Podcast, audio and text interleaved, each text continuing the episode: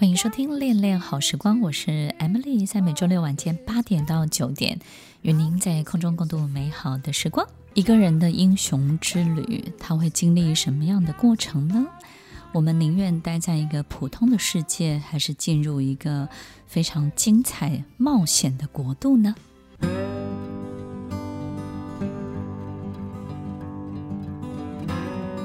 欢迎收听《恋恋好时光》，我是 Emily，在每周六晚间八点到九点，与您在空中共度美好的时光。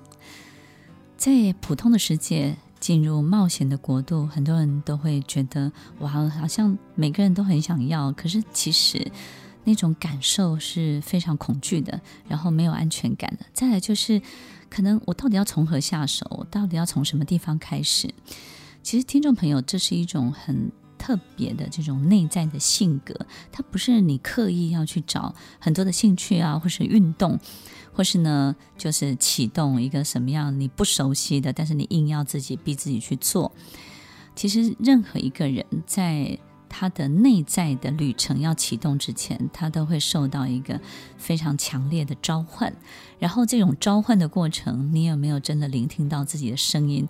你会觉得说：“哎呀，Emily，你讲得越来越玄了。”其实，在我小的时候呢，我曾经在跟随一个教练的过程当中呢，我真的慢慢慢体会到，哇，原来召唤是长这个样子。其实他是一位网球教练，然后呢，教了我非常非常多年的时间，然后我我非常的尊敬他。但是呢，在我的生活当中呢，可能我周围的人就会觉得，诶，你不应该什么事情都以教练的想法为主，或是教练的说法，或是教练的提供给你的建议的方向，你应该有自己的主见啊。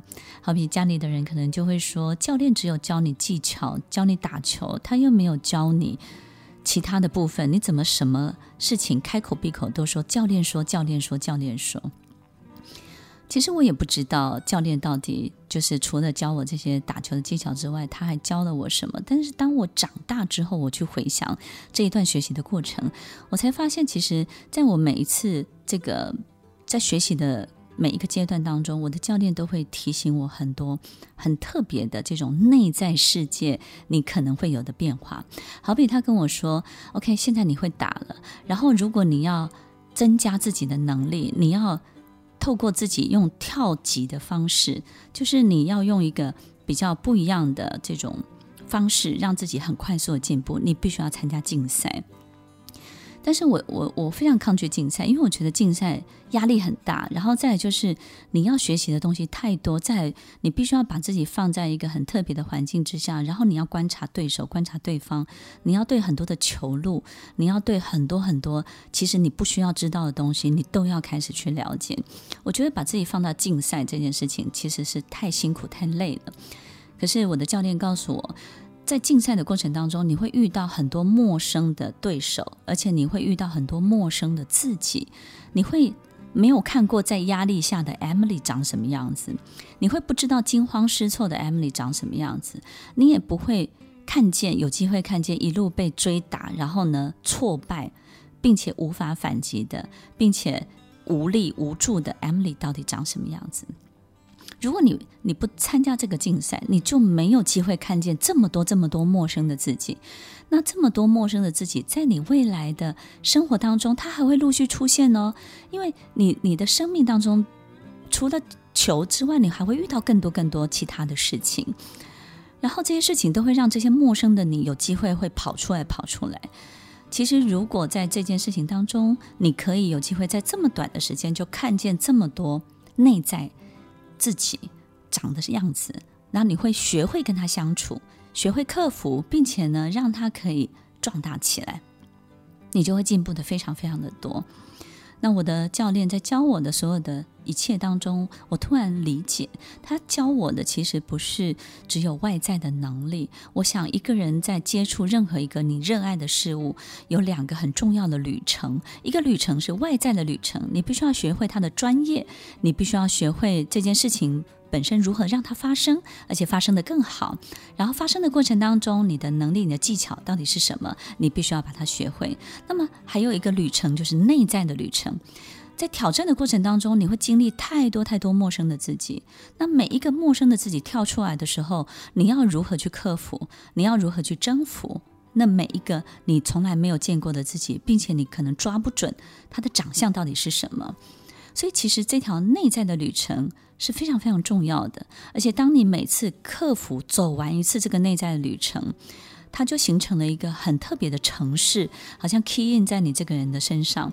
那这个特别的城市 key in 在你这个人身上的过程当中，它会产生一定的作用。它不会只产生在打球这件事情当中。可能你下一个你遇到的这些挑战或困难，这个城市它就发挥作用了。你在打球身上面学到的这个事情，然后运用在你另外一个困难、另外一个挑战上面，然后另外一个困难、另外一个挑战，它又形成了一个更强壮的，你又更会走，然后你走得更好的内在之旅。所以这个内在之旅其实会一次一次一次的升级。所以听众朋友，这两条路线你都走过了吗？不管我们外在的世界如何的变化，都不要忘了我们的内在的世界。每一个人都要有一艘海盗船，要有冒险犯难的能力，要有遇见陌生的自己的能力。外在世界所有一切的精彩的来临，内在世界也会跟着精彩的翻搅。所以，听众朋友，这一切内外的变化，就是你最棒、最棒的、最精彩的英雄之旅喽！听完今天的节目后，大家可以在 YouTube、FB 搜寻 Emily 老师，就可以找到更多与 Emily 老师相关的讯息。在各大 Podcast 的平台，Apple Podcast、KKBox、Google Podcast、SoundOn、Spotify、Castbox，搜寻 Emily 老师都可以找到节目哦。欢迎大家分享，也期待收到您的留言和提问。我们下次见，拜拜。